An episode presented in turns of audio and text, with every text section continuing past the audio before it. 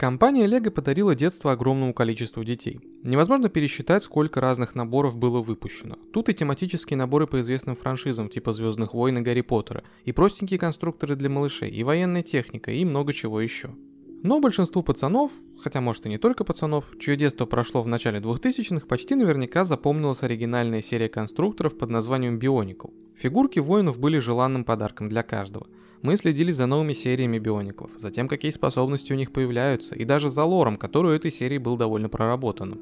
А ведь вся эта серия была придумана всего одним маркетологом Лего, который проходил курс уколов в больнице и имел очень хорошую фантазию. Давайте поговорим по порядку, как были придуманы легендарные биониклы, как они стали самой желанной игрушкой для каждого и как завершилась эта серия. В начале нашего века компания Lego жила в принципе кайфово. У нее была дойная коровка по имени Звездный Войны, к которой можно было клепать просто сотни разных фигурок и наборов. Плюс в начале нулевых франшиза Гарри Поттера только набирала обороты, а вместе с ней набирали обороты и производство Лего. Но большие дяди из большой корпорации не один год провели в этом бизнесе, поэтому понимали, да и по отчетам видели, что прибыль от наборов по франшизам это хорошо, но она сильно зависит от графика выхода фильмов. Ну, по крайней мере для Гарри Поттера это было актуально. Естественно, им хотелось денег не только, когда в кинотеатрах показывают очередной фильм про мальчика, который выжил, а для этого нужно было сделать независимую серию Лего, которая работала бы так, как хотелось ее авторам. Такое важное и ответственное задание, как разработка концепции для собственной серии игрушек, выполнял Кристиан Фабер. Он работал в маркетинговой компании Advance, которая работала на Лего. За основу он взял нестандартные конструкторы серии Lego Technic, ну или Техник, как их называли в России, но решил вместо машин сделать что-то человекоподобное. Разработал концепт, назвал это все сайботами и презентовал начальству. Идея всем понравилась и сайботов отправили в тираж. Сами по себе они были очень простые, поэтому скоро серию начали дорабатывать и развивать. В итоге в 1999 году появилась серия Throwbots, которая идейно продолжала своего батьку, но фигурки были более детальными и интересными. А в 2000 году вышли Robo Riders, которые больше походили на трансформеров, потому что обычно представляли из себя технику. Ну, мотоциклы там всякие, самолеты и подобные штуки. Следующей серией фигурок с движущимися конечностями стали Do Heads. Они были максимально близки к биониклам, а главной их фишкой была съемная голова-маска. Точнее, она не просто снималась, а отстреливалась от тела. Для начала фигурки раздали малому количеству детей, чтобы проверить, зайдет им эта приколюха или нет. Детям не особо зашло. Но разработка собственной серии близилась к концу, так что тесты не завернули идею, а лишь подкорректировали. Кристиан понимал, что серии нужен будет лор, проработка героев и все остальные атрибуты крутой вселенной. Он вообще хотел сделать что-то сравнимое по масштабу со вселенной Звездных войн. И вот как раз с придумыванием концепции лора биониклов Фаберу помогла его болезнь. Нет, у него не было галлюцинаций, и голоса в голове не нашептали ему, как объяснить детям, что за чудиков он придумал и зачем они нужны. Просто Кристиан во время разработки биониклов регулярно посещал больничку, где ему делали уколы. Раз в две недели ему вводили новую порцию лекарства. Ну а из головы этого маркетолога еще не до конца выветрилась детская фантазия, поэтому он стал воображать, что через шприц в его организм попадают храбрые воины. Эти воины имеют цель всей своей жизни – бороться с болезнью. Сопоставив в голове свои фантазии и то, что ему нужно придумать целую вселенную, Фабер быстро родил гениальную идею. Фигурки, которые будут выпускаться, это воины, прибывающие на таинственный остров с одним лишь знанием. Тут их ждет таинственное зло, которое нужно победить. Сам остров похож на живой организм, а прибывают на него воины в специальных капсулах. Отсюда же пришло и название Bionicle. Это объединение двух слов Biological Chronicle, то есть биологическая хроника. Ну а дальше этот концепт одобрили в компании Lego и сценаристы стали прописывать лор. Хотя правильнее будет сказать, что над вселенной Бионикла работала команда разных специалистов. В нее входили сценарист Аластер Суинертон и писатель Боб Томпсон, которые придумывали историю и персонажей. Менеджер по дизайну Лего Мартин Андерсон, который предложил использовать наработки серии Throwbots и руководил разработкой самих игрушек. Ну и Кристиан Фабер, который как раз создавал визуальный облик мира и лор вселенной. К 2001 году все было готово, и первая серия фигурок Bionicle попала на прилавки магазинов. Немалую роль в успехе серии сыграл подход к маркетингу. Биониклы были буквально везде. Реклама на ТВ, комиксы, статьи в журналах, игры от простеньких браузерных до полноценных проектов, мультики, в том числе полнометражные, и даже книги по вселенной Биониклов выпускались. Но об этом чуть позже. Кстати, для подписчиков нашего Boosty мы подготовили отдельный выпуск про игры, созданные по мотивам серии Bionicle. Там мы рассказали про самую первую игру по этой вселенной, а также про игру, которую на протяжении уже 6 лет разрабатывают фанаты биониклов на чистом энтузиазме. Переходите на наш Boosty по ссылке в описании и подписывайтесь.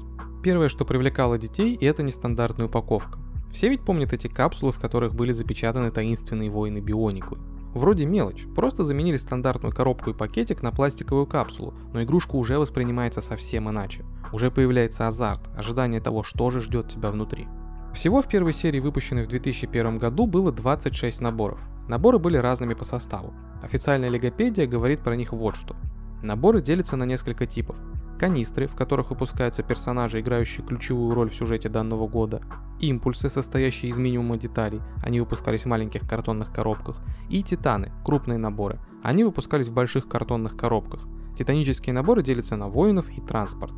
У каждой фигурки был свой прикол, который добавлял игрушке интерактивности. В первой серии часть фигурок имела устройство, которые стреляли специальным диском. Были фигурки, у которых специальный механизм позволял двигать руки с оружием, ну и совершать подобные действия. При этом не забываем, что фигурки сами по себе были на суставах-шарнирах, то есть конечности и головы были подвижными. Все это объяснялось лором вселенной. Как я уже сказал, его прорабатывали очень тщательно. Это было безусловным плюсом, потому что истории про остров Матануи и движники местных его обитателей действительно затягивали.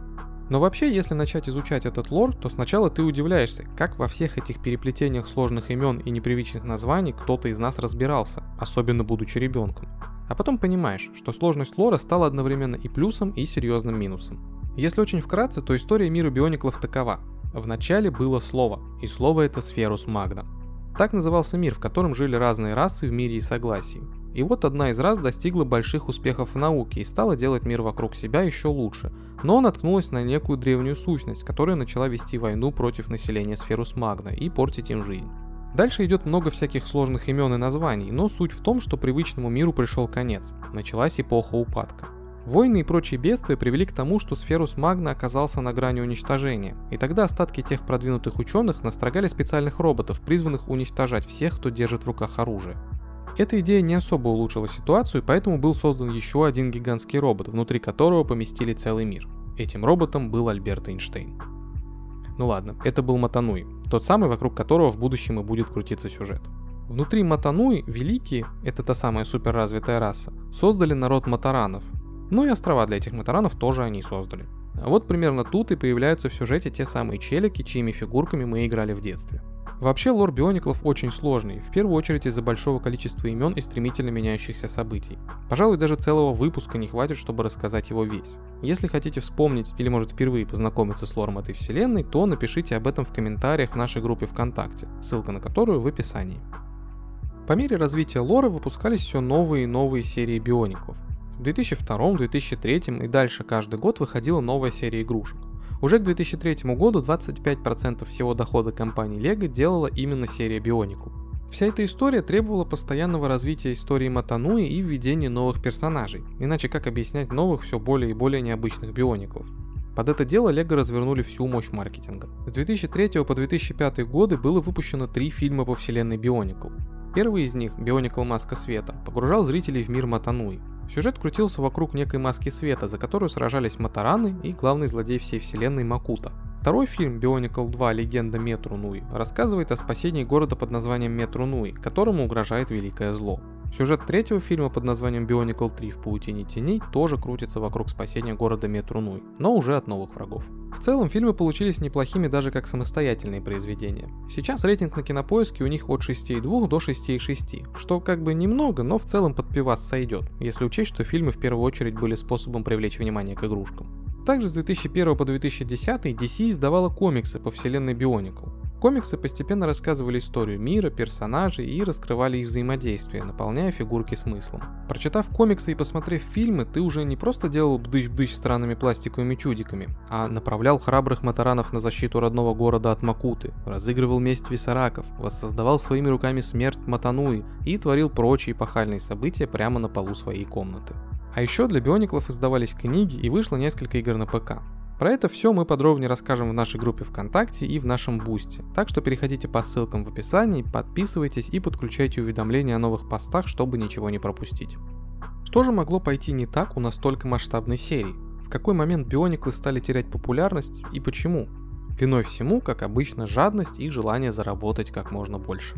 К 2003 году вокруг биониклов не только выстроилась некая комьюнити фанатов, но и появилось много брендов, которые хотели замутить коллабы. Наверняка вы помните зубные щетки и пасты с биониклами, игрушки из хэппи милов по вселенной биониклов, различные детские вкусняхи и многое другое. Nike вообще выпустили специальную линейку кроссовок с биониклами. Но чем дальше, тем больше успех серии превращал руководство Лего в эталонных капиталистов. Они больше не хотели вкладываться в развитие серии, единственным желанием было загрести побольше бабла. Уже к 2005 году из Лего ушли почти все, кто изначально разрабатывал концепцию, придумывал и развивал лор и работал над модельками. Это привело к тому, что отдел, ответственный за развитие биониклов, стал сильно меньше, а сотрудники в нем были молодыми и неопытными. Их силы навыков просто не хватало на развитие такого сложного лора. Плюс Лего хотела сэкономить буквально на всем, чтобы повысить прибыль. Такой подход тоже не способствовал росту популярности биониклов. В итоге, к 2010 году, выпустив более 190 миллионов игрушек, Лего закрыла проект, и биониклы перестали развиваться и выпускаться. Однако на Comic-Con 2014 года Лего презентовали перезапуск серии. Они посвятили биониклам весь свой стенд, анонсировав новых персонажей, продолжение истории и возвращение всего, что так любили дети в 2000-х. Но идея эта не взлетела. Времена биониклов давно прошли, а новые люди уже не могли воссоздать тот дух, который был у первых серий. К сожалению, без оригинальной команды разработчиков серия биониклов не могла существовать. При этом интересно то, что по сути угасающая серия, а она угасала с 2005 года, все равно оставила очень много теплых воспоминаний и до сих пор воспринимается как один из символов детства 2000-х. Лично у меня было всего два бионикла, оба из серии 2003 года. Курак – челик с белой спиной, из которой торчат шипы, и эта спина откидывалась, и внутри была закреплена какая-то личинка. И Парак Кал. Странный, но прикольный бионикл. Его главной фишкой была голова, которая выбрасывалась вперед, как будто она жалила или хватала кого-то. Вообще, биониклы были, наверное, одной из самых популярных и желанных игрушек для пацанов в начале нулевых. Тут было все. И крутая упаковка, и сам дизайн игрушек, все-таки это не простые фигурки, это подвижные супервоины, и коллекционная составляющая, и лор всей этой вселенной. Про лор, кстати, стоит сказать отдельно. С одной стороны, он был очень простым. Ну, буквально классическая геройская история с главными персонажами, которые должны спасать мир от большого зла. Но такая простота идеи как раз и делала всю историю понятной для мелких детей. С другой стороны, лор был сложный. Ну, вот эти вот имена и названия с закосом то ли под африканские племена, то ли под каких-то еще аборигенов. Плюс событий довольно много, и если сейчас начинаешь читать о том, как Матараны сражались с бибаранами, а потом пришел Макута и его пираки, и всем пришлось бежать от Дахаки, то у тебя через 10 минут башка кипеть начинает. Но как бы то ни было, в детстве ты никогда не задумывался о том, насколько тут все складно и продумано. Все было как-то проще. Вот этот вот со злой маской и шипами явно не на стороне добра. А вот этот весь такой по виду правильный, точно добрый чел. Так мы и играли, додумывая лор и сглаживая все шероховатости истории своим детским воображением. А когда твои старые биониклы уже выиграли все свои битвы и начинали надоедать, ты мог просто взять и собрать из нескольких фигурок одну. Получался этакий Франкенштейн с торчащими не в попад конечностями, но зато держал и меч и копье сразу. Или две головы имел, или еще какой-то уникальный скилл. Правда, вернуть в исходное состояние не всегда получалось, но это уже мелочи. А еще биониклы отлично сочетались с другими игрушками. У меня они регулярно сражались с Человеком-пауком и Робокопом, потому что, почему бы и нет, ну и отдельно стоит вспомнить паленых биониклов, которые по сути были просто фигурками. Таких было много и до появления биониклов. Но, конечно же, там, где есть громкое имя, к которому можно присосаться, обязательно найдутся те, кто захочет этим именем воспользоваться. На полках магазинов было много фейковых биониклов, а среди пацанов порой были споры, чей чудик более правильный и настоящий. У каждого детства есть свои символы и кумиры. Думаю, я не совру, если скажу, что биониклы стали для нас чем-то большим, чем просто игрушки. Много лет прошло с тех пор, но та война для нас закончилась, и нам не о чем жалеть. Каждый из нас видел слишком многое. Спасение Матануи, разрушительные сражения с Макутой, поиски легендарной маски света. Надеюсь, что хотя бы кого-нибудь из наших биониклов судьба все-таки пощадила, не дав им развалиться на детальки. Наш век на Матануи недолг, но на нашу долю и долю наших биониклов, несмотря ни на что, выпало столько счастья, что можно лишь благодарить Лего за такой подарок. Особенно за те чувства, что Лего привнесла в наши жизни. Совет Великих Тоа признал меня виновным в поломке маски Каноха, но я не хотел ее ломать, это произошло случайно. Хотя я и подвел совет, я знаю, что моя роль и жертва Матаранов были не напрасны. Я бился за Матану и своих биониклов, моя честь не запятнана. Надеюсь, мы еще увидимся с тобой, дорогой подписчик. А пока поставь лайк и поделись этим выпуском с друзьями. Автор канала подкаста Аксолот.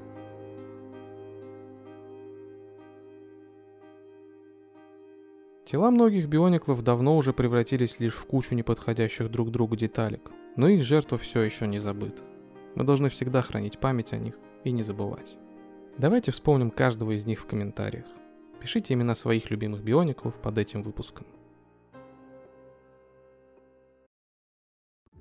Спасибо за прослушивание. Не забудьте поделиться этим выпуском с друзьями, если он вам понравился, и поставить лайк. Если вы слушаете нас на Apple подкастах или CastBox, то поставьте нам хорошую оценку и оставьте отзыв. Это очень поможет подкасту в развитии и просто сделает нам приятно. А еще вы можете поддержать нас копейкой на бусте и получить от нас дополнительные выпуски и другие крутые материалы. Ссылка будет в описании под выпуском. Также у нас есть канал на YouTube, где выпуски выходят в видеоформате. Ну а если вы хотите поделиться своим мнением, задать нам вопрос или найти больше годного контента, заходите в нашу группу ВКонтакте. Все ссылки будут в описании. Это очень помогает нам в развитии и придает сил. Всем пока.